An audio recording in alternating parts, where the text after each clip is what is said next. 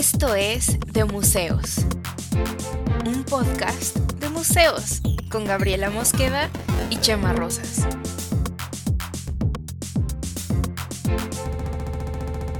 Bienvenidos.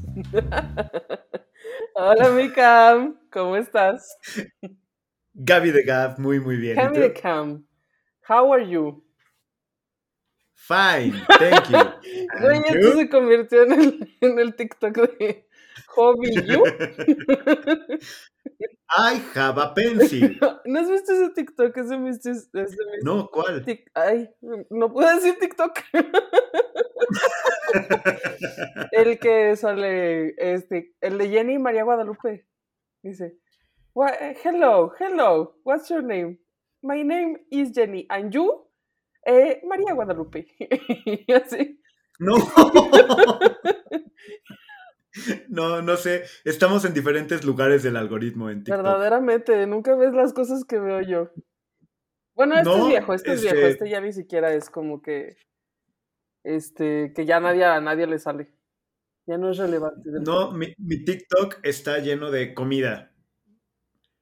Comida deliciosa y gente como que romantizando el hacer comida. Súper. Ya sabes que se ve cómo está con la, con la tabla y así. Pero esto que dijiste, yo más bien estaba pensando en las, las grabaciones que llevaban las maestras de inglés. ¿Ves que en nuestra época llevaban una grabadora cargando a todos lados las teachers? Ya, sí. Con, las que- con sus cassettes o sus CDs, Ajá. pero... Ajá, que normalmente traían cassettes y era así de... Ponían el play y... I can play the piano. Do you can play the piano? Mary can play the piano. Y había unos que eran de unos libros de inglés que yo odiaba, que eran de Leslie Lamb and Willie Wolf. Y eran la historia. eh, No sé por qué. No me acuerdo de muchas cosas de mi primaria, de mi vida. Tengo mala memoria, de hecho. Pero las historias de Leslie Lamb y Willie Wolf están grabadas en mi mente como si fuera cincel y piedra. ¿Por? No sé, no sé, pero yo creo que por, por lo extraño que me parecían y, y- y porque me, me divertía mucho, por, por lo ridículo que era, y así de, I'm Leslie Lamb. And I am Willy No Wolf. sé qué era gente. O sea, No, no, no. Leslie Lamb era, era un corderito y era Willy Wolf, y entonces era como que un cordero y un lobo que eran como amigos. Leslie Lamb, Willy, don't eat me, Willy. Era horrible, horrible. Bueno, pero no. Cosas. No es como- el tema de hoy, las clases de inglés. ¿Sí? Curiosamente no es el tema de hoy. No, hoy no íbamos a hablar de las clases de inglés y de Willy Wolf y de Leslie Lamb, aunque si alguien la recuerda y por algún motivo nos está escuchando y está en alguna red social, por favor, díganme que no estoy loco y que también recuerdan a Leslie Lamb y a Willy Pero Wolf. es que esto ya favor. está más oscuro que cuando yo les pedí que si se acordaban de No Poigonta. Y alguien sí me lo mandó, ¿eh? Sí me lo mandaron a- al Instagram. Muy viciosa los Saludos a Andy, de por cierto. ¿Ah? Sa- sal- saludos a Andy, por cierto, que creo que fue quien te, quien te lo mandó, que es mi maestra de crochet. Andy. Ah, puede ser, ¿eh? Puede ser, Sí, sí. puede ser. Pero sí, Sí, sí, sí, este, mm, los visitantes de museos, lo mejor del mundo. Del mundo. Sí lo son. Y si alguien recuerda como yo las historias de Leslie Lamb y Willy Wolf, por favor, manden un mensaje en cualquier red social. Cuando sea que estén escuchando esto, de verdad lo apreciaré mucho. Quiero saber que no estoy solo. Es que Pero bueno, ¿cuál era el tema de hoy, ¿Qué libro te ponían a ti en la primaria, güey? ¿Quién sabe? No tengo idea. Eran, eran de estos libros de inglés, seguro de estos carísimos de París, de escuela privada, caros, ya ¿no? sabes. Eran bien caros, sí. con sus- Y yo no aprendí De lo que inglés recuerdo ahí, yo también- aprendí inglés viendo películas y oyendo música. Sí, yo tampoco creo haber re- aprendido mucho inglés en esos libros. Mm. Solo me burlaba mucho de Leslie Lamb y Willy Wolf, que podían tocar el piano. Es un ñoño, güey. Porque aparte, a ver, un lobo tocando el piano, Con sus garritas, güey. con sus garritas, no se A puede. huevo, con sus Y garritas. un cordero menos tiene esas cosas. No se puede. Por y era ridículo. Y se prestaban lápices y tocaban el piano, es lo que recuerdo. Pero era imposible que lo hicieran porque no tienen pulgares y mucho menos dedos para tocar el piano. Bueno, pero- Pero ¿cuál es el tema de hoy, Gab? claramente Porque este es un podcast de museos. Claramente el tema está difuso. o sea, tú tenías cuando nos sentamos ahí con una pixita a, planear el podcast, tú tenías esta, estas preguntas deep fundamentales de lo humano, del ser, del arte, que tenías ganas de explorar en un episodio del podcast.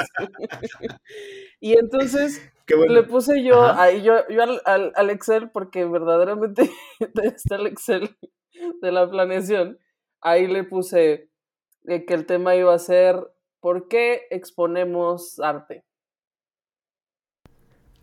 Pero ahí dentro hay muchas, hay muchas como preguntas deep, preguntas del fondo del ser que, que vamos a intentar responder. Porque somos personas súper deep.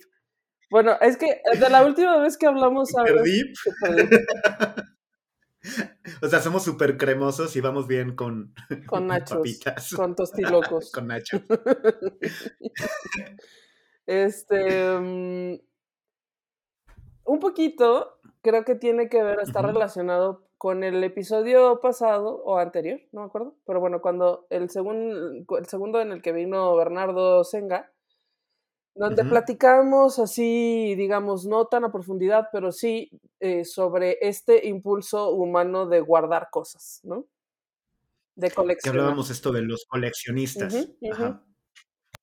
Entonces, mm, está relacionado, aunque es diferente, este impulso de buscar lo bello y luego atesorarlo, eh, conservarlo y mostrarlo, ¿no?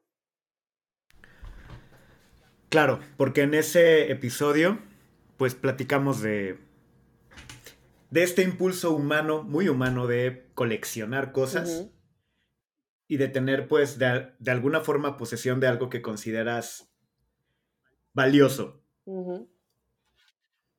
y, llamémoslo así porque ni siquiera tenemos que decir bello, porque podríamos meternos en temas, pues ¿no? sí, pero, valioso, de algún modo para ti, que tenga sí, mm, ahora se ha ampliado, digamos, no necesariamente tiene que ser la búsqueda de lo bello, pero en algún momento de la historia, durante un buen tramo de la historia, sí fue tal cual la búsqueda de lo bello. O sea, hay diferentes definiciones de lo bello, eso también es otra cosa y los estándares de belleza y tal han cambiado conforme cambia el tiempo, cambian las sociedades y todo esto, pero sí es una búsqueda de lo bello. Sí, que aquí podríamos meternos ya hasta terrenos filosóficos, ¿no? De, este, ¿quién era Aristóteles de esta parte de lo bello y lo necesario? Ajá, ajá, y luego lo bello, lo bello en relación con la naturaleza, ¿no? La, ¿cómo se llama? Poiesis o quién sabe cómo se llama. Ahí sí fui a mi clase de filosofía. como lo poético y lo bello relacionado con la naturaleza más bien, ¿no? O sea, como con, con el exterior de lo humano, con, los, eh, con, los, con los estímulos exteriores de la mente de los humanos. Y que podríamos tomar en cuenta que todo eso y todas las, las percepciones de belleza que puede haber desde el punto de vista estético, nada más, o filosófico, o estético filosófico, o lo que sea, pero el chiste es que un coleccionista, por algún motivo, decide guardar eso, decide tener y catalogarlo, y ordenarlo y desordenarlo para poder volverlo a ordenar.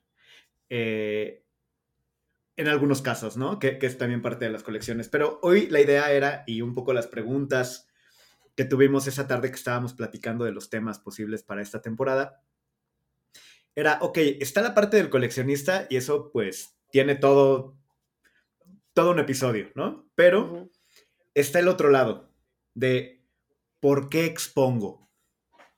No tanto por qué colecciono o por qué aprecio esto o lo otro, sino porque creo que lo que hago es suficiente, es, necesario que, lo vea alguien más. Porque yo puedo hacer algo muy bello y, y ya lo hice y lo aprecio y está padre, pero no. Queremos colgarlo en algún lugar para que lo vean todos. Sí. Y ese es el tema que a mí me, que, que yo te platicaba, que a mí me, me, llama la atención. Y hablando de los museos, pues hay museos en los que podemos, que podemos recorrer para conocer la historia de la humanidad en diferentes cosas y del arte. Pero lo que estamos viendo son, pues, pues sí, piezas que se decidió, se decidió exponer por algún u otro motivo. Uh -huh. Por su valor histórico, por su lo que sea. Por cierto, un artista, por cierto, paréntesis, hace poquito Ajá. fui a antropología, he ido muchas veces en la vida, Ajá. ¿no? Entonces esta fue una de tantas que, que, fui al Museo de Antropología y es que me acordé así del último, el último episodio de la tercera temporada hablamos de pintura de castas, de Sor Juana, de arte virreinal, de este, de Chipetotec, de así, de, y todos estaban en esa exposición en el Museo de Antropología. Era una exposición que se llama algo así como Grandeza de México, era así como una cosa revisionista de la historia desde, como pues desde el pasado prehispánico hasta... Ah, incluso me mandaste una imagen de Chipetotec, me acuerdo. Sí, tenían varios Chipetotec ahí y... Sí. Y tenían, y tenían la Sor Juana famosa, el cuadro grandote de la Sor Juana famosa con el medallón y tal. Este, la del billete. La del billete. Eh, y la verdad no sé hasta cuándo está esta exposición, creo que ya tiene muchos meses. Me dio un poco la impresión de que ahora que hay tanto gringo y tanto extranjero en México, esta era como una exposición un poco revisionista para explicar la historia de México a, a extranjeros a través de piezas bastante destacadas, algunas, bastante buenas, ¿eh? Ajá. Pero sí, siento sí, que sí. pero es como pero a ver, esto que, que, tú dices, una exposición bastante revisionista, es un poco como, como cuando, va, cuando, la mam, cuando nuestras mamás van a recibir invitados o las abuelas dicen, saca la losa buena. Ándale, ¿no? ándale. Un poco saca eso. los buenos topes como, mexicas. Sacas la buena losa. sacas esas, esas piezas que normalmente no tienes en la casa, pero expuestas, porque se pueden romper, uh -huh. pero que como van a venir visitas, sacas eso, ¿no? Sí, y sí, sí, sí. Y porque además muchas piezas eran de diferentes este, museos, o sea, o sea, muchas son del Museo de Antropología, obviamente, casi todas las prehispánicas, pero algunas ya virreinales son del Castillo de Chapultepec, por ejemplo, o de otros, ¿no? Porque es el de historia y el tal y así, ¿no? o del, ¿cómo se llama? Del Museo del Carmen, o algunos que son ya más virreinales del, del Museo del Virreinato. Ese museo, ¿cómo me gusta a mí el Museo del Virreinato? Luego hablemos de eso, pero muy vicioso. Okay. En fin, este... Y sentí, o sea, esto creo, creo que puede ejemplificar bien un poco tu duda, ¿no? El arte, bueno, en este caso es más histórico, pero hablando de por qué exponemos, por qué esto uh -huh. es importante, por qué es importante que esté ahí en antropología. No solo que exista, sino ponerlo en un lugar para que se vea. Sí. En esto es, es estricta y directamente un esfuerzo de comunicación. En este caso específico, ¿no? O sea, sí se trata de que tú le des un mensaje y por eso te digo que me parecía que a lo mejor este mensaje no necesariamente era para mexicanos porque supongo, eh, asumo que como mexicanos muchos hemos visto est estas obras en algún lado antes, que no es algo como que nos mm, que no sería indispensable hacer este tipo de exposición para alguien que le interesa, sabes, la historia, la arqueología y el arte de México porque lo habrás visto, ¿no?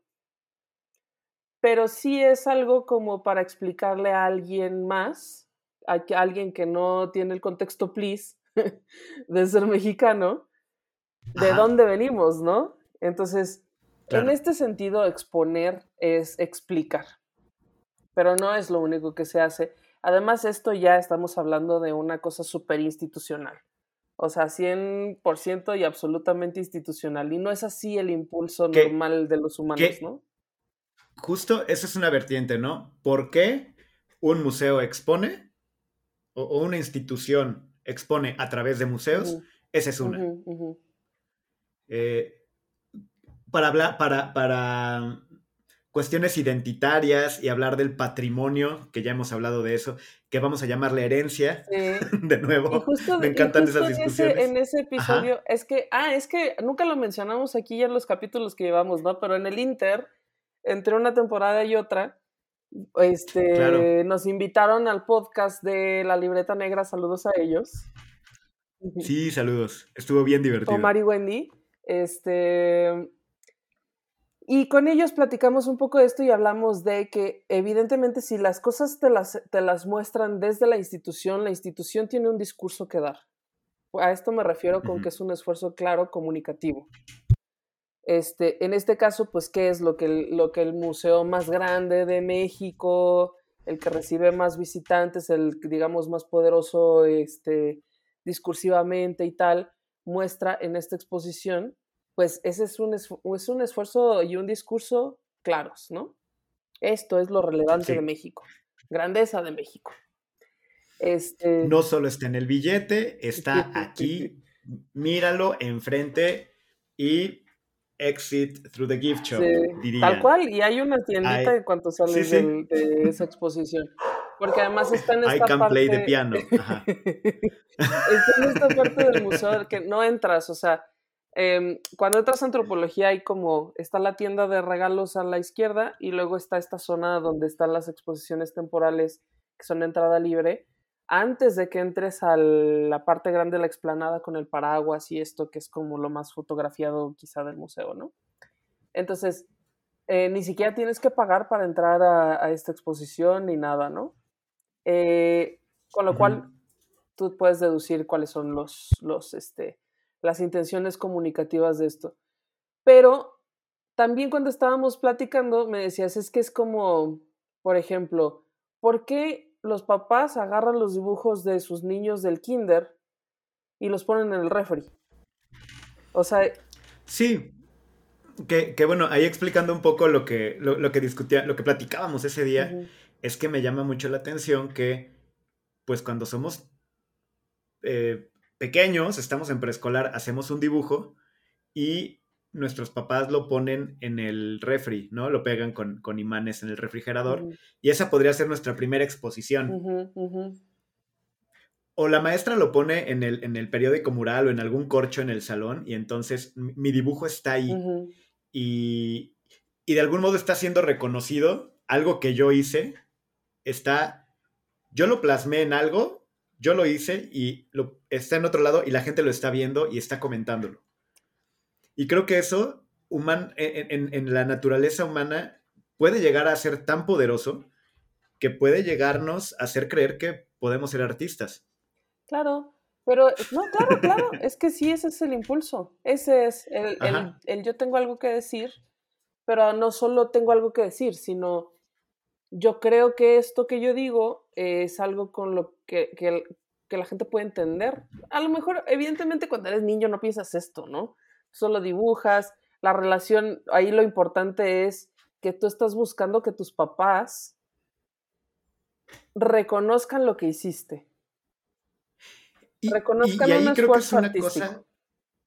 eh, Y, y ahí creo que es algo interesante lo que pasa. eh, no digo que en todos los casos, pero eh, haces un dibujo y lo, lo exponen, ¿no? Lo pegan en el refri, lo pegan en algún corcho, tu maestra, y es que bonito eh, paisaje con un sol con ojos hiciste, ¿no? Y el arbolito está hermoso, muy bien. Eh, el siguiente dibujo que haces, pues esperas que tenga el mismo poder. Sí. ¿Qué pasa si no? Me explico. O sea, eh, tú esperas que entonces cualquier dibujo que hagas, pues va a estar en el, en el refri. Y el tema es que, pues, hay espacio, o sea, incluso en el refrigerador o en el corcho de la maestra, hay un espacio limitado. Y no todo lo que hagas va a poder estar ahí. Que creo que también es una buena, es un buen aprendizaje que podemos llevarnos del preescolar porque no es como, o sea, me podría frustrar si no pegan mi, mi dibujo en el, en el corcho o en el refrigerador. O no. Eh, pero está este impulso de vi que me reconocieron por algo que hice, entonces lo voy a seguir haciendo para que me sigan reconociendo y obtener el mismo reconocimiento, pues te topas con un límite. Tendrías que mejorar tus dibujos y tendrían que establecer algunos criterios para que tu dibujo llegue a ese refrigerador o no llegue a ese refrigerador. Estás entrando directo, exacto, al gran tema, ¿sí? Los artistas hacen las cosas porque buscan un reconocimiento. No, no solo un reconocimiento, digamos, premio, digamos, este, estrellita, no un reconocimiento en plan, me reconozco, sí, también, o sea, un poco, sí. Por eso digo no Bueno, para los que, nos para que los que no, solo nos están oyendo, le hice mano así como de más o menos puede ser también. No, sí es, sí es.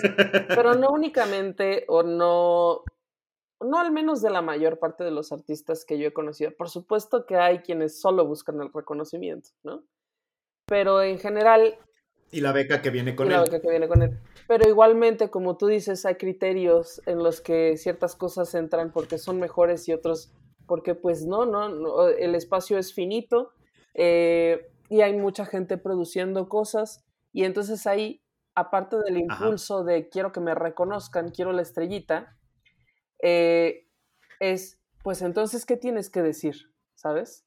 ¿Qué tan relevante es lo que tú estás planteando en pues ya aterrizándolo, pues en México, en un entorno internacional, en un mercado del arte, en un ecosistema de eh, galerías, museos, exposiciones, bla, bla, bla. Con mucha gente diciendo muchas cosas, ¿no? Yo podría eh, pensar que cualquier dibujo que yo haga va a tener un lugar en el refrigerador, en el corcho de la maestra, o en una galería, o en lo que sea. Pero vamos a pensar que hay ciertos parámetros, y voy a ir aprendiendo eso conforme crezca, va a haber parámetros de lo que se puede, de lo que vale la pena ser, ser expuesto y lo que no. Pero esta línea creo que es bastante difusa. podría parecer obvio, pero realmente no. Creo que es bastante difuso y más cuando hablamos, por ejemplo, en términos educativos. Y en qué tipo de exposición y qué y dónde. Eh, yo he visto, por ejemplo, no tanto en, cuestiones plásticas, ahí no tengo tanta, tanta experiencia, pero eh, si cualquiera que haya ido a la universidad, por ejemplo, eh, está la típica exposición de los talleres artísticos. Y bueno, pasa en las, ah, en las escuelas. Yo encargado en la Ibero y yo tomaba los talleres artísticos. Yo llegué a ser encargado de. Justo, yo llegué a ser, este, pues, no, no encargado, yo era, era el, el, este, híjole, voy a, voy a hacer el, chiste de tío, me lo voy a permitir, ¿ok? era el asesor de talleres artísticos. te, lo permites porque tú eres tío, yo no soy tía de nadie.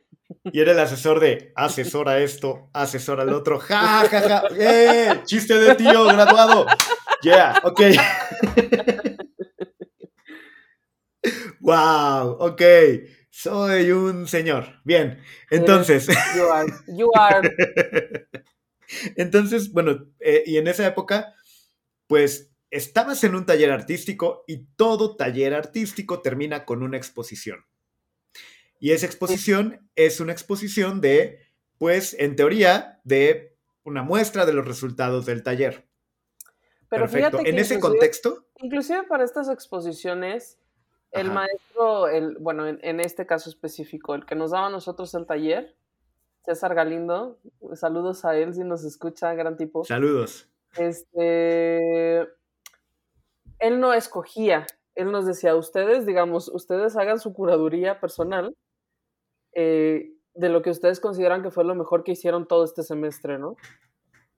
Y porque, pues, evidentemente no todo, nosotros mismos no todo considerábamos que tuviera la calidad, entre comillas, este, de, de, ser presentado en un, como sea, ¿no? No ante el mundo, pues, si quieres, ante el pasillo de la cafetería donde pasaba la gente de la universidad.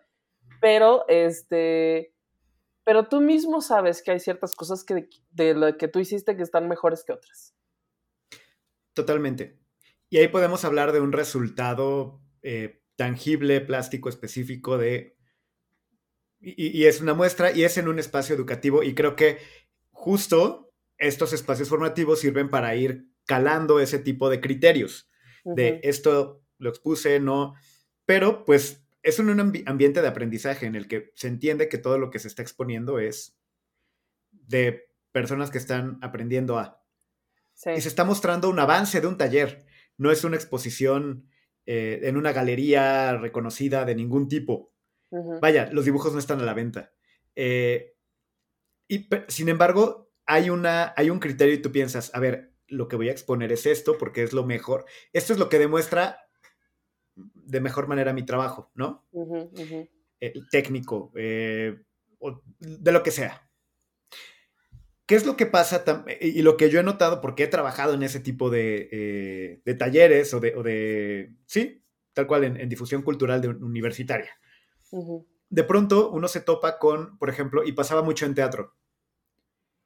Eh, y no me voy a meter en polémica, ya vi tu cara, pero...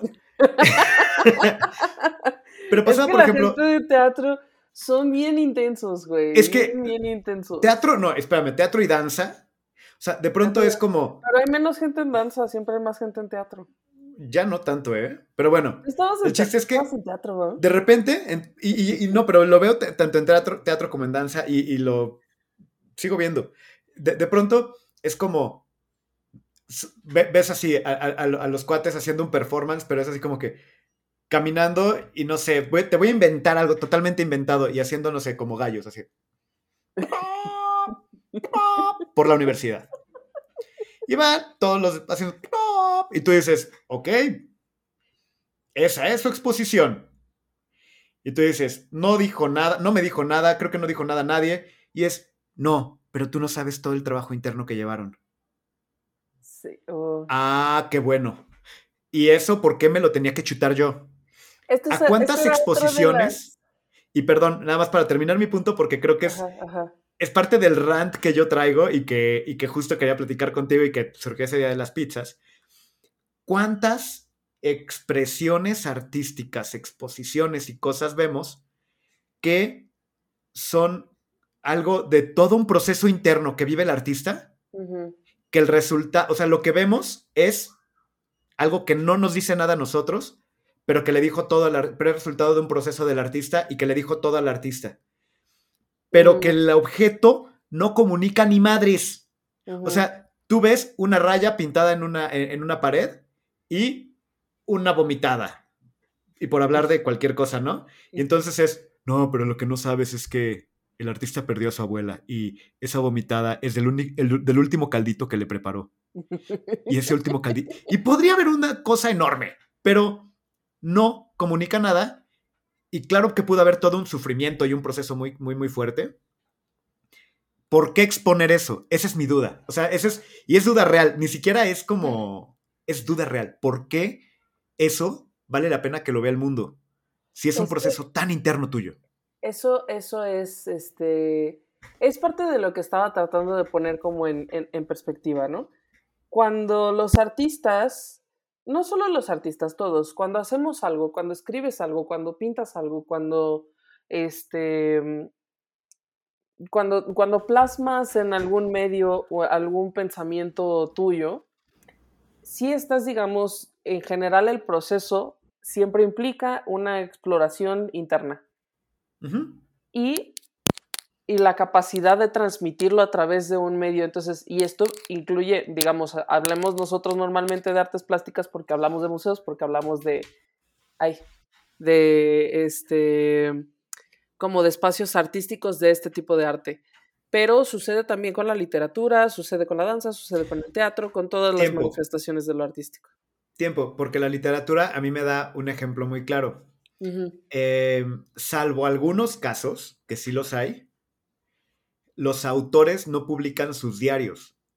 Sí hay casos, yo sé, pero un, escritor hace una novela y puede tener mil libretas con mil pensamientos y mil escritos que son para el, autor, pero lo que publica es un, cuento, una novela, un ensayo, otra cosa. Sí. Eh, que esos no están y, en otras para que se lean, ¿no? No están hechos para que se lean y de pronto pareciera que en otras artes eso vale madre.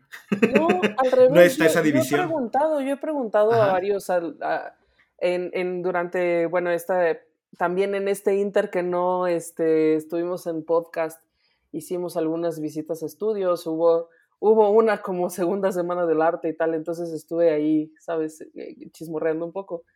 Y muchos de los artistas con los que yo he llegado a platicar tienen diarios, tienen eh, documentos de sus procesos artísticos, eh, tienen, porque pues empiezan, agarran un tema y van y exploran y apuntan y investigan, no sé qué, experimentan con materiales y cosas y así, ¿no? Suelen ser procesos eh, largos cuando, cuando el trabajo es bueno, suelen ser procesos largos, es más, más o menos lo que yo he visto. Em, con todo, tú no tienes por qué entender esto, igual que tú tampoco tienes por qué leer el diario del escritor para poder apreciar su, novela, su cuento o el texto que haya escrito, ¿no?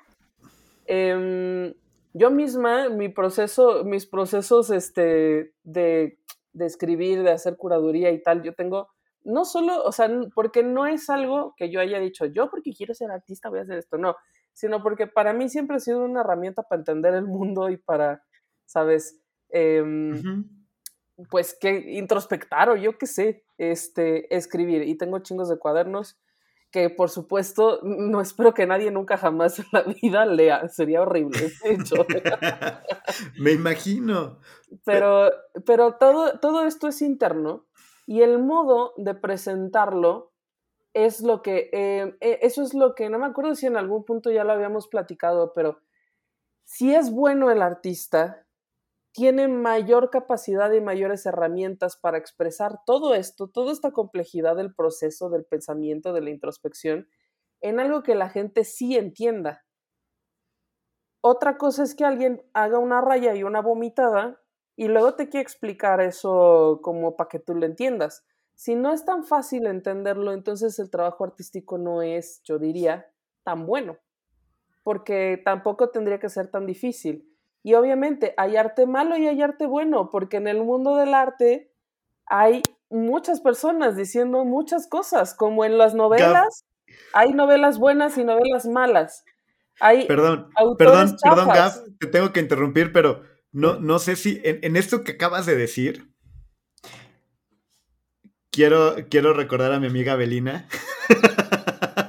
No, teníamos tantos episodios. Dude, a ver, tiempo. Porque acabas, acabas de comentar un punto bastante válido que es de los que normalmente eh, se trabajan desde ese punto. Si se tiene que explicar y tienes que tener todo eso para poder entenderlo, entonces no está tan bien hecho.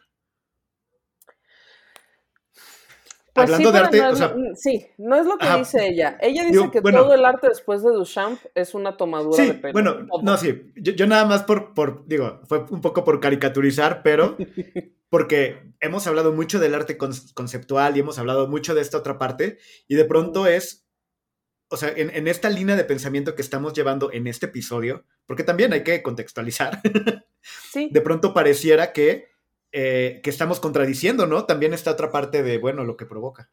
No, no es una contradicción realmente porque... Mm, bueno, de entrada, en ese episodio, en ese episodio que todavía tiene su hate ahí en YouTube y así. Claro. Este, yo digo de entrada que hay cosas en las que concuerdo con Abelina Lesper. Algunas, pocas, muy pocas, casi nada. Yo, yo algunas más que tú, pero sí. o sea, ¿por qué? ¿Por qué? Como que la amo. Te amo, Ave. Si nos estás escuchando, te quiero. No. Escríbeme. No. Este. Ya ves, ya se me fue del coraje. Del perro coraje. Se me fue lo que iba a decir. Este. Mm, güey, verdaderamente se me fue el hilo. Pero bueno, este. Algunas cosas con las que estás de acuerdo con Ave. Por eso algunas cosas de las que ella. Ah, ya, ya, ya. ¿Por qué lo que ella dice resuena? Pues porque hay ciertas cosas que tienen sentido, obviamente.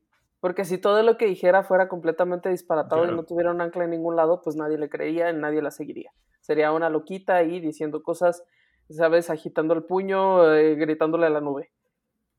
Que lo es, pero. pero sería, sería Flor Amargo sin saber tocar el piano. ¿Sería qué? ¿Se ubicas a Flor Amargo? No. Ay, bueno, luego, luego platicamos de eso porque es una tangente enorme, pero es como si una flor amargo que no sepa hacer música. Pero bueno, ya, continuemos.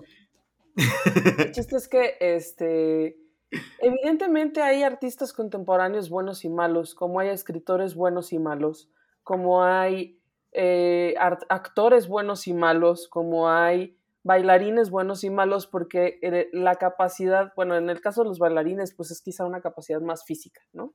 Estrictamente. Pero la capacidad de comunicar, y creo que es el fondo de esto, y porque, porque comunicólogos, hashtag comunicólogos. Claro. Este, sí es una de las partes más esenciales de lo humano, comunicar. De hecho, yo sí creo que es de las cosas que nos hacen más, eh, de, em, ¿sabes? Grupo, gremio, identidad, eh, sociedad, familia. Es, es indispensable para los humanos que comuniquemos y hay unas cosas indispensables de la comunicación que son pues las emociones más internas, lo más este, profundo del ser, bla, bla, bla, que esto es, digamos, el, el camino, el, la pista de aterrizaje de los muchos productos diferentes del arte. Y atajando un poco esto que estás comentando, sí, estoy totalmente de acuerdo contigo. Y en el proceso comunicativo, si lo tomamos desde lo más simple, de emisor, mensaje, receptor, ¿no? Y contexto. ¿Mm? McLuhan. McLuhan, sí, este. Eh, qué bueno, bueno, no, no vamos ahorita a entrar. Historia de las teorías de la comunicación. Porque te voy a decir esto. sí, esto no es McLuhan, esto es la aguja hipodérmica, esto es previo, pero no, vamos a hablar ahorita de. Eh, Me vas a regañar. sí, ya te iba a regañar porque. pero bueno, no. El tema es que. Eh, si hablamos así de lo clásico de tiene que haber un emisor, un mensaje, un receptor, un canal y un contexto. Eh, esto que estás diciendo que hay que comunicar es porque estás pensando, tú como emisor tienes un receptor. Ese receptor, pues es, es, alguien, eh, son los demás. Y creo que ahí está el punto donde creo que la línea a veces en el arte se desdibuja. Sí. Ahí hay a veces una disociación, ¿no? ¿Quién carajos es el receptor? Porque yo puedo en un proceso artístico escribir algo que me está saliendo así del alma. ¿Y dónde, dónde está la línea de decir, dude, esa era una catarsis para mí? A, esto es un mensaje para que, alguien puede entender, que alguien puede tomar. Ahí, ahí yo creo que la... Es esa línea. También la cosa es que em, hay como un, o sea, hace cuántos miles de años que los humanos tienen manifestaciones artísticas de cualquier tipo, ¿no? Desde la arquitectura. O sea, la arquitectura es una, una super sofisticación de, pues de una necesidad muy básica de tener un techo donde refugiarte, ¿no? O sea, claro. no era para nada indispensable que existieran las pirámides de Egipto, ni las mayas, ni, o sea, esa es una súper sofisticación de una necesidad muy básica. Para decir que, pues, elementos identitarios, épocas en las que se vivió la sociedad, los, los, las jerarquías, bla, bla, bla, ¿no? Este, desde entonces hasta ahora, los lenguajes artísticos sí se han sofisticado muchísimo. O sea, también es un poco, o sea, ¿cómo explicarlo? Mm, evidentemente es más fácil si tú emites un mensaje como súper amplio que lo entienda un montón de gente, ¿no? Eso no necesariamente significa que lo que tú estás diciendo sea más relevante o menos relevante, solo que lo entiendan más personas. También hay, un, también hay una historia dentro del arte en la que los lenguajes se han complejizado porque pues ha entrado más lo intelectual que... Tapona, tiempo, pero es que dices que la relevancia no tiene que ver con la cantidad de personas que lo entienden, pero en teoría, no, no en toda la teoría general, pero en cierta teoría del arte también es que una obra artística es universal. No necesariamente. No necesariamente. Pues no, porque, o sea, hay artistas, no sé, de la India, que digamos en el contexto de la India, y es un país gigante de millones y millones, pues serán muy relevantes y aquí no los conocemos para nada, ¿sabes? Entonces, hablar de Universal, pues me parece muy ambicioso. O sea, sí, bueno, Universal. Está bastante acotado. Pero pues que, que sí hable eh, por lo menos a, eh, a, naturalezas compartidas, ¿no? A, la mayor cantidad de, em, pues sí, de naturaleza compartida de, humana. Y, pero como, acto, como acto comunicativo. Sí, pero inclusive, por ejemplo, me pasaba a mí, cuando, cuando vivía en España, eh, yo vivía muy cerquita al Reina Sofía, yo vivía en un barrio como de inmigrantes que se llama Lavapiés que es un, ah, es un barrio con mucha ondita, pero con muchos inmigrantes de todos tipos, ¿no? Entonces, pues por eso justo tiene ondita. Creo que nunca eh, te había oído una frase tan guay chican, pero venga. bueno, pues qué querían, ni modo. Cuando, sí, sí, sí, tal cual fue completito, ya, ok. En fin. Este, yo me iba, normalmente me iba a trabajar y a estudiar y así a la biblioteca del Reina Sofía, porque pues tienen una biblioteca súper especializada de temas de arte y arte contemporáneo y tal, y luego veía pues siempre las exposiciones y así. Entonces, a mí me daba la impresión de que muchos de los artistas que se presentaban en las exposiciones temporales en el Reina Sofía eran artistas como muy relevantes en Europa o en España, cero eh, yo tenía ninguna idea de quiénes eran. Y tampoco es como que yo fuera una desconocedora del mundo, ¿sabes? Pero hasta en eso, o sea, los contextos son muy, son muy determinantes. Porque muchos yo decía, bueno, ¿y esto qué? ¿Y este, este mapa tejido? ¿Y este qué chingados? Esta cajetilla gigante de cigarros. O sea, como que me lo veía. Me costaba mucho más trabajo entrarle y tenía que hacer como una investigación más amplia de quién es este chingado señor y por qué está, por qué está aquí en el Reino Sofía, ¿sabes? Este. Siendo que aún, o sea, siendo que yo estaba estudiando una maestría al respecto. Entonces, mmm, claro, de entonces ahora, pues ya ha pasado mucho tiempo, también te vas, este, también te vas em, adecuando a ese tipo de lenguajes pero, o sea, yo creo que por eso entiendo mucho esta sensación de, mm, de la gente que se identifica con Abelina Lesper, ¿no? Y que llega y ve una exposición y dice, ¿y esto qué chingados? Pues es que a todo el mundo nos ha pasado. Pero también hay que entender que pues cosas son el contexto, cosas son los artistas. Y de todos modos, de todos modos en esto, había, había artistas que sí entendía, que sí me, que sí apelaban a mí y que en ese sentido, digamos, serían más pues no diría universales, pero que teníamos contextos más compartidos quizá, o más cerca de lo latinoamericano, menos del europeo quizá. Claro. Y, creo que dijiste algo importante, y tomando en cuenta esta división que estamos, o sea, bueno, eh, esta conceptualización que estamos haciendo del por qué exponer, pensándolo desde el punto de vista de elementos de comunicación, pues tienes al emisor que es el artista. Tienes al receptor que es, pues, el público. Y es importante el canal. Es decir, e, esto que dices de, a ver, ¿por qué están en el Reina Sofía? ¿No? Eh, ¿a, qué, ¿A qué voy? Si eh, yo, yo puedo tomar un dibujo de mis sobrinos y ponerlo en mi refri. Para mí es muy valioso para mí es una galería increíble y cuando, vengan mis sobrinos a la casa van a decir, ah, mira, ese dibujo lo hice yo. Y quien venga a mi casa le voy a presumir el dibujo de mi sobrino y puede ser que les importe un carajo, pero para mí va a ser bonito poder decir, mira, tengo un original, ¿no? De Daniel o de Andrés, ok. Pero, si yo agarro ese mismo dibujo y pretendo ponerlo en el Reina Sofía, probablemente levante alguna ceja. Sí. ¿No? Probablemente. Mi punto es que a veces con el arte contemporáneo, esa ceja no sé qué tanto se levanta. Porque depende de qué pasa. Yo, si lo hago, venga, ¿no? Ahora, si yo fuera un artista contemporáneo y agarro el dibujo de mi sobrina y lo pongo en, mi, en el Reina Sofía, es un hitazo. Si yo soy Mm. catalán, agarro el, agarro el, el- el sobrino de Mini Catalani y lo pego en, en- en- en una galería muy famosa.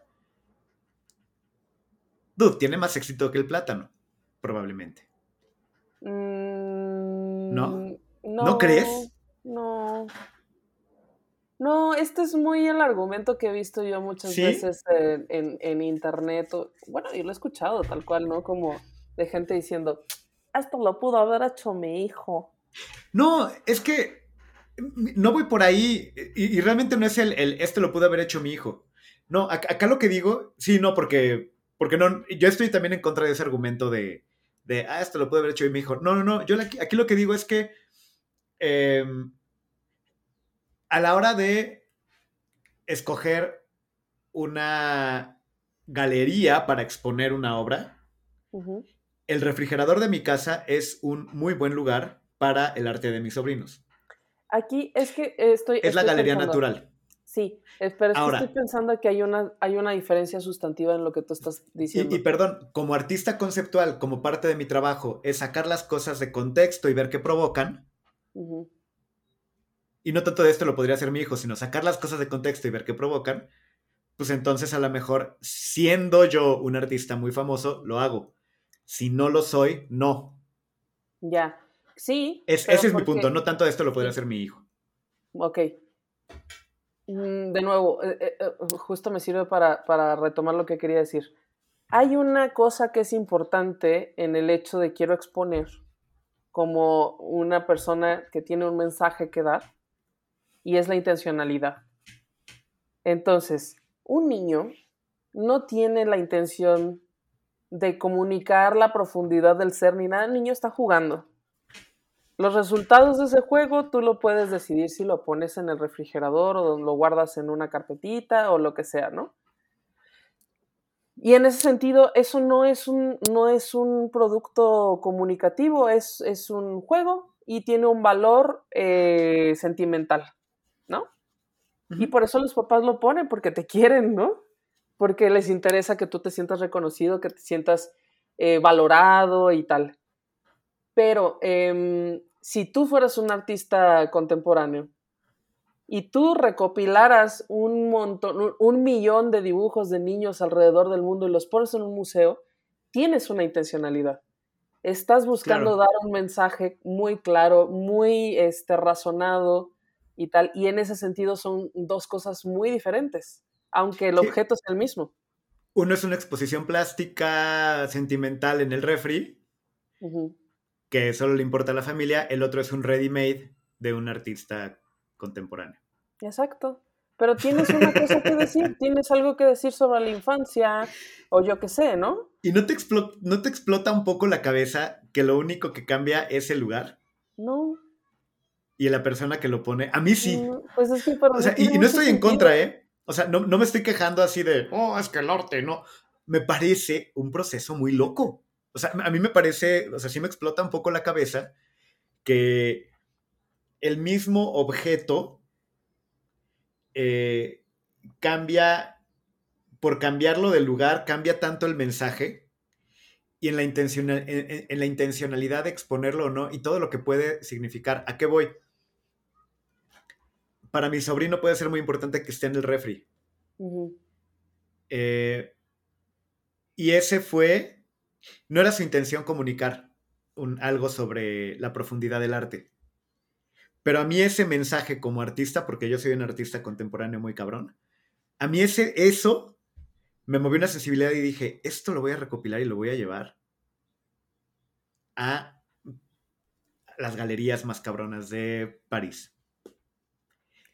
Y, a- y a partir de eso, yo diseñé un mensaje, pero vaya, no surge de la nada. Eh, o sea, e- es, yo, yo lo veo como, como una... eh, como unas vueltas que da esa misma intención humana de exponer Sí, pero por ejemplo, en este caso, en este caso tuyo. y giros del mensaje. Sí, los, es que eh, mm, ahora, Es lo que me vuela la cabeza. Ajá. ahora estoy por terminar Y entre que me urge y no, porque ha sido un proceso chingón, ingrato, difícil, cansado, bla, bla, bla. Uh, la curaduría de... La curaduría de la exposición que ya para este momento debe, para cuando salga este episodio, seguramente ya está abierta al público. Y ya habremos ido. Eh, ya habrán, ya habrán ido. Bueno, yo les puedo decir que nada de las exposiciones es espontáneo. Nada es como, ay, yo quiero poner esto aquí. No, todo tiene un proceso, todo se negocia, todo se cuida, todo se, ¿sabes? Se, lleva, se trata, bla, bla, bla. Y detrás de, eh, del mensaje de una exposición, o bueno, este es un, ha sido como un esfuerzo mío y de las artistas y de la galería y del proyecto y tal, este, mm, un esfuerzo comunicativo súper eh, intenso, pero yo escribí el texto curatorial y luego este, se lo pasé a Cami porque necesitaba unos ojos que no fueran los míos para, este, para darle una leidita. Por cierto, Cami soy yo. para quien no sepa. Así es como me dicen fuera del podcast. Gaby de Gaby. Yo mi Cam. Este, se lo pasé para que lo leyera. Este es su texto, es una cuartilla, es menos de una cuartilla. O sea, es una cuartilla con mucho espacio. Muy bella, por cierto. Este, gracias. Este, esto no solo ha sido eh, el producto de estar rumiando mis propios pensamientos y regresando a textos viejos, buscando mi pinche blogspot, mi pinche Tumblr, este, revisando mis viejas libretas, eh, los mis subrayados de. Nunca tuve fotolog. mis subrayados de, de libros viejos. Este. Para darme por la memoria. Eh, para darme cuenta de que este era un tema, este era un tema que yo había traído durante, o sea, casi una obsesión, digamos, ¿no? Entonces, no es fácil como no es fácil para mí, como no es fácil para los artistas, que aterrices en un tema de algo que te parece relevante decirlo y encontrar el modo de decirlo.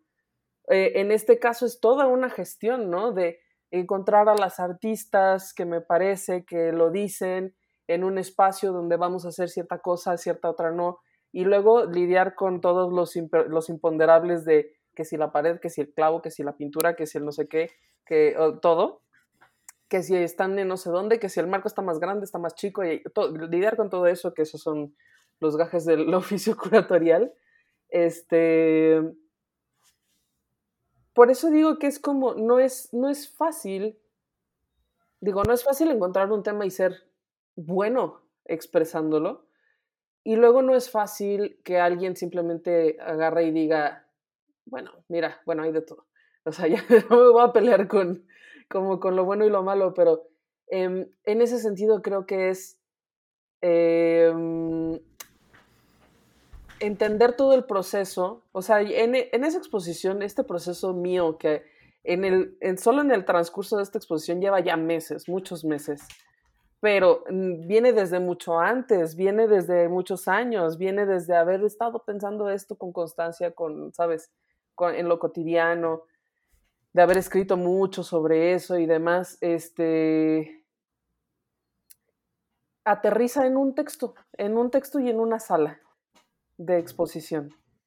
Entonces, pues, ¿por qué exponemos? En este caso, yo no soy quien expone, la obra no es mía, pero, pero lo que tengo que decir con ella sí. Entonces, expongo yo esto porque creo que eso es algo eh, importante Creo que eso es algo que mucha gente puede entender, con lo que se pueden relacionar. Sí hay evidentemente mucho de mí allí, o sea, mucho de mis propias reflexiones, vaya, no de mi, no de mi, bueno, sí, también de mi, de mi corazón y de mi, este, y de mi cansancio y de mi cerebro y todo. Claro. Este, y lo pones allí, o sea, lo, lo montas porque tú crees que esto es algo que la gente vale la pena que vea. Y el esfuerzo es que lo hagas de la, mejor manera posible para que esto se entienda. Claro. Qué bonito. Y ya.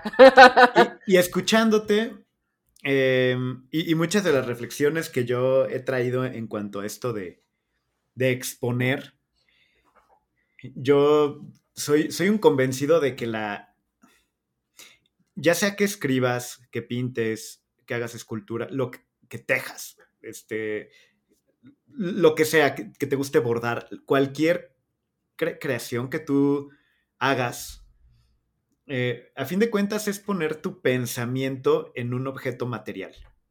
Sí. Y ese objeto material, incluso siendo palabras escritas en un soporte, lo que sea, ya que salen de ti, están, son susceptibles a ser interpretadas, leídas o no, hechas pedazos, editadas por alguien, copiadas y juzgadas. Juzgadas. En una palabra, expuestas. Exacto, exacto. Y no sé cómo se toma tan a la ligera de pronto. O sea, yo, yo, yo, y esto es un tema que yo traigo, ¿sabes? O sea, no estoy juzgando como a las personas que lo hacen. Realmente es un tema que yo me pregunto. ¿Cómo te puedes tomar de pronto a la ligera? O a lo mejor soy mucho más aprensivo. El exponerte, el, exponer eso que salió de tu cabeza. Lo estamos haciendo nosotros con el podcast. Habrá quien esté de acuerdo o no. Eh, ¿Por qué publicar un podcast? Porque nos divierte, porque nos pega la gana y le damos enviar, ¿no? O sea, lo hacemos. Pero pueden interpretarlo de 20.000 maneras, editar, sacar de contexto, cualquier cosa. como de hecho lo hacen. Y pasa. Eh, pero, pero a fin de cuentas es, un proceso bastante... Mm, me causa aprensión y al mismo tiempo me parece liberador. Es decir, esto salió de mi pensamiento, lo puse en algo material o, sonoro o lo que sea, y ahí está. Y que el receptor posible haga con eso lo que se le pegue la gana. Es un tema bastante pesado. Sí. Y ojo, tú y yo estamos hablando en un podcast de museos y estamos ahorita ya hasta metiéndonos como hasta en rollos personales, filosóficos, pero va a haber cosas que tú y yo no vamos a exponer. Siempre. Hay cosas que no exponemos normalmente. Ese criterio de exponer o no exponer me parece... Eh, es un filtro tan personal y tan interesante y que puede definir a quién es artista o no. Sí, exacto, exacto, porque allí hay todo un tema de, sensibilidad, ¿no? Porque hay, bueno, de sensibilidad y de capacidad de comunicarlo, porque hay a lo mejor quien siente muchas cosas y lo, lo, lo introspecta y vive en su mente, pero nunca puede hablarlo o decirlo, escribirlo, pintarlo o bailarlo. O lo hace y jamás se lo enseña a nadie. También. Y creo que eso puede ser muy fuerte. A mí sí me ha volado un poco la cabeza. Me acuerdo que me decías que, mm, que si conocía ejemplos de gente que hubiera hecho este em, algunas obras que nunca, se, que nunca pensaran que fueran a verse. Sí, porque y los hay. Está, por ejemplo, esta fotógrafa Vivian Mayer, hay un docu muy bueno de ella, que era una mujer X, ella era este, niñera y así, y pero todos los días tomaba y tomaba y tomaba y tomaba fotos, tenía cajas y cajas y cajas de rollos sin revelar en su casa. Y eran fotos de vida cotidiana de Nueva York. Y hay fotos muy buenas, ¿eh? muy buenas. Eh, y realmente es como una sensibilidad. Que nunca expuso. Nunca, nunca ni siquiera las reveló. ¿Qué cantidad de, arte habrá en cajas de zapatos, en, en bodegas de gente que creó y nunca En libretas arrumbadas, en... Y qué bonito, ¿no? Pensar en eso. En parte también me parece, me parece muy lindo también el pensar, a lo mejor la mejor novela de la humanidad hasta hoy. Nadie la ha leído. Nadie la ha leído, ni la va a leer porque está, está en un cajón, en una casa, eh, en un ático que ya nadie visita.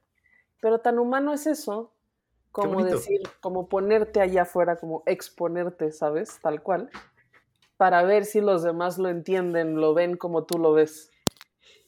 Y de eso hablaba con que me vuela la cabeza con ese, e, ese filtro y, y esa diferencia de mensajes, porque puedo yo ser un artista muy reconocido que publica, ¿no? Y hace cosas, y que de pronto, ¿qué era la otra pregunta que te hacía? Porque es la otra parte yo soy un autor o un, artista muy famoso y voy a exponer sin mi nombre. A ver Eso qué también pasa. ha pasado, hay, bueno, y, y en literatura hay mil ejemplos, ¿no? De gente que escribió con seudónimos, mujeres que escribían con seudónimos de hombres, este, ah, los hay muchos, pero también esto es otra cosa que estaba yo pensando. ¿Cómo puedes saber si lo que hiciste tú es bueno si nadie lo ha visto? Porque que eso sea bueno, que eso se entienda, o sea, por ejemplo, tú escribes algo. Cuando estábamos en la universidad teníamos una clase de, este, teníamos guionismo y teníamos varias clases donde escribíamos. em, y parte de una de estas clases, creo que era narrativa, era sentarnos, o sea, nos ponían unas, un- un- nos asignaban una tarea. Que Tenemos que escribir un, X texto con ciertas condiciones o cierto tema.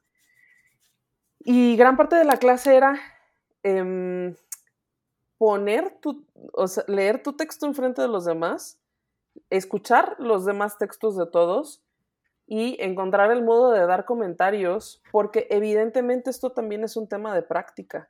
No naces sabiendo hacer las cosas, nadie nacemos con la capacidad innata de comunicar artísticamente, también es algo que tienes que aprender con técnicas, ¿sabes? Cómo agarrar un pincel, cómo usan las pinturas o lo que sea. Entonces, em, ¿cómo podrías saber si lo que tú estás haciendo es bueno si nunca lo expones? También esa es otra pregunta. Digo, no lo dudo que pueda haberlo, Sí, no, quién sabe. pero ¿cómo me- podrías saberlo? Me- me lleva a pensar en este libro de La conjura de los necios, Ajá. Este, los cuadernos de Ignatius. este, que bueno, también, y, y hay un montón de ejemplos en la literatura de gente que dice, pues, o sea, que escribe, incluso puedes estar escribiendo tú creyendo que es la obra maestra de la humanidad, pero que no la vas a enseñar a nadie porque el mundo no la merece. Y luego también, por Y puede ser una basura. Tienes una cosa volando ahí como un mosco, creo. Eh, entró una nube de moscos a mi estudio, de hecho. Entonces estoy, este, para quienes estén viendo el video, realmente estoy sufriendo un poco por la Sí, cantidad de moscos. que- en Entró una nube, cámara, te juro. Volando así cerquita de la cámara. No es broma. Es más, este, gente del podcast, voy a poner pausa rápidamente. Y bueno, una disculpa, hubo una pequeña pausa porque me estaban atacando los moscos y me estaba prácticamente desangrando. Este, pero, pero creo que nos sirve también para, para ir cerrando porque creo que ya se nos va el tiempo. Tienes, tengo Y- suerte yo, tengo suerte yo que no estamos en, el mismo, en la misma habitación, Ajá. porque yo soy esa persona a la que le pican todos los mosquitos, todos, o sea, hay gente junto a mí, no les pican, me pican todos a mí. Híjole, creo que podríamos ponerlo a prueba eh, estando los dos aquí en el estudio a porque prueba. sí, porque yo soy ese magneto de yo me considero un imán de moscos. O sea, solo en este ratito ya tengo como tres piquetes. Este, entonces podríamos ver quién es más delicioso. Obviamente yo. Ah. No lo, no lo voy a discutir porque no pienso dura- dudar de tu deliciosidad para los moscos. En ningún aspecto, Gab. Tú eres increíble, genial, gobiernas galaxias y no voy a poner en duda si dices que eres deliciosa en cualquier aspecto. Yo lo creo, lo apoyo y estoy contigo. Toda roja me puse, güey. Pero bueno, Vamos Tres- hablando. a- hablando, hablando de toda roja y expuesta, hablemos Ah. de tres Completamente. puntos para este dilema de exponer o no exponer. Esa es la cuestión. Pues yo creo que el primer punto sería em, entender que, la- que exponer, exponernos es, yo diría, parte de lo humano. Es así, es ley de vida. Es, algo con lo que nacimos, a lo que no todo mundo se dirige, no todo mundo tiene esa necesidad, pero sí como humanidad es algo que existe y sucede y ha sucedido siempre. Entonces, pues por eso lo hacemos, porque es un modo de es un modo de conectarnos, es un modo de comunicarnos, es un modo de expresar lo que es importante para nosotros, en lo individual, para nosotros como sociedad, desde lo bello, desde lo crítico, desde lo feo inclusive, o sea, es, es esa necesidad, es esa importancia. Ese yo creo que es el punto uno. Me gusta. El 2, yo creo que es justo como lo que tú decías, ¿no? No todo lo que se expone, o sea, entendiendo la magnitud y la amplitud de esta necesidad humana, evidentemente tendríamos que tomar en cuenta que no todo lo que se expone es la mejor calidad posible de la comunicación humana. Hay cosas muy buenas, hay cosas muy malas, hay cosas medianas. Eh, dentro de todo eso hay una sofisticación, hay muchos años de historia, bla, bla, bla. Entonces, em, entender que las cosas que ves expuestas eh, no necesariamente significa que estás viendo lo top de lo top de lo top. Simplemente es algo que está ahí para que tú lo veas. El top, top, top, top, top, top, top, top, top. De, de, ajá. 31 minutos. 31 minutos. Iba a decir 42 minutos.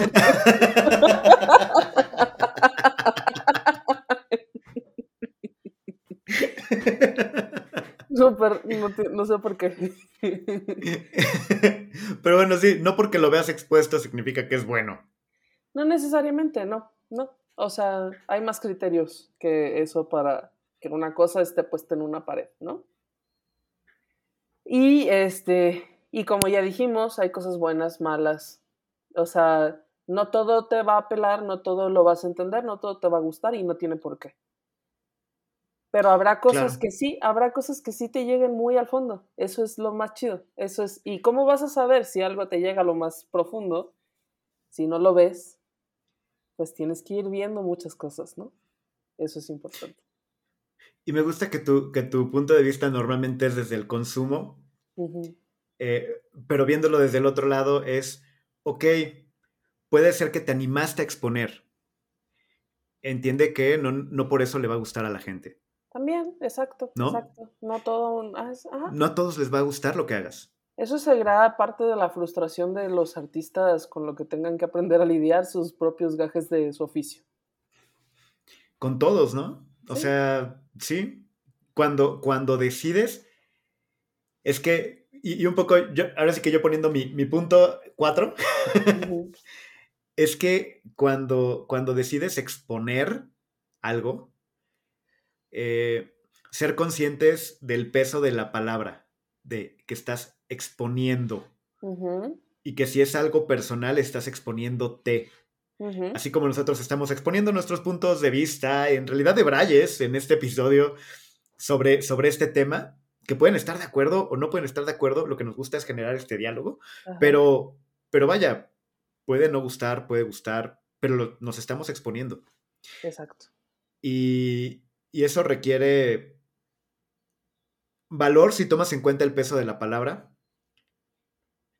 Y, y creo que está esa palabra ha perdido mucho peso en, en estos años, y voy a sonar otra vez muy tío, pero que estamos sobreexpuestos por las redes sociales y por la facilidad de, de tuitear, de, hacer una historia de, cada momento de tu vida, tuitear todo lo que estás pensando, tomarle fotos a todo lo que comes. Eh, de pronto, entonces de pronto pareciera que exponer es como muy sencillo, ¿no? Este, y, y esos criterios creo que, creo que es importante pensar en ellos. No tengo ni siquiera una postura muy, muy clara de sí, no, hazlo, no lo hagas, no. Simplemente pensar en ello, pensar en qué expones. Y cuando quieres comunicar algo, ¿dónde lo haces? Hacerlo con intención, ¿no? O sea, lo que quieras con intención. hacerlo con intención. Que esto es algo que esto es algo que yo de hecho hago de manera muy consciente porque pues porque la vida ahora me relaciona con gente más joven que yo. Y entonces, este, siento que eh, nosotros crecimos en un mundo donde durante una buen, un buen tramo de nuestra vida no existió el Internet y ahora existe. Entonces, para nosotros hay una clara diferencia entre el mundo mundo y el mundo del Internet. Sí, en nuestra universidad el celular era Viborita Nokia. Claro, sí. Era, con lo que hacíamos nuestros propios tonos con el celular. Sí, güey, cuando estábamos en la universidad tener un USB era así como la, la puta cumbre de la tecnología, güey. Un USB como de 512 megas. Y los USB se quemaban y perdías ahí tu tesis, true story, pero bueno. Sí. Exacto, true story. Y este... Y entonces para mí siempre esta clara diferencia ha sido también un, modo de entender qué cosas se comunican y otras no, por lo cual Yo nunca pongo toda mi vida en las redes, ni, ni escribo todo lo que me pasa durante el día, ni cada pensamiento de mi mente, ni nada. Inclusive, aunque parezca que sí, bueno, tampoco tuiteo mucho, pero este, las cosas que pongo, o sea, mm, están curadas. ¿Por qué curadora? Hashtag curadora. Hashtag curadora. o sea, tengo muchos borradores, pues, de cosas que se me ocurren y luego digo, mm, esto no, y no los publico. Y lo mismo con las fotos y lo mismo con las cosas, ¿no? Entonces, igual que cuando decides exponer, estás pues tal cual exponiéndote, estás poniendo fuera de ti algo para que lo vean los demás. Eh, pues yo creo que esto mismo, se, ya aterrizándolo tal cual en siglo XXI, pichi siglo XXI, pues eso es lo que haces, te expones con las redes, ¿no? De ahí el, pues, el tema creo que es lo más fácil de entender, la naturaleza humana de exponernos. sí. Y creo que con esa idea podemos ir cerrando. Gab, qué gusto platicar contigo otra vez. ¡Hey, Vicam! y pues, redes, ¿dónde encontramos a todo lo de, museos? De museos. Estamos en arroba de museos en Instagram, en Facebook, arroba de museos MX, Twitter, Twitter. Twitter. Ahí pueden, ahí exponen todo lo que van haciendo. Ahí exponemos. Y este y la página web es de museos.mx. ¿Y tú, Mika? Yo, donde me, donde me expongo en mis redes sociales es en arroba doncamisa y arroba doncamisa-edu, donde puedo, donde, donde expongo cosas más este, seguras y de educación y ese tipo de cosas, no tanto mentadas de madre a, no sé, megacable o ese tipo de cosas. que es básicamente lo que tuiteo. También esas cosas se exponen. Es para exponer. Cosas quejiches. Para exponer a las empresas. A las malditas. Pero bueno, Gav, muchísimas gracias. Qué gusto. Igual, Mika, te quiero. Esto fue de a todos, muchas gracias por escucharnos. Nos vemos la podcast de museos con Gabriela Mosqueda y Chama Rosas. Hasta la próxima.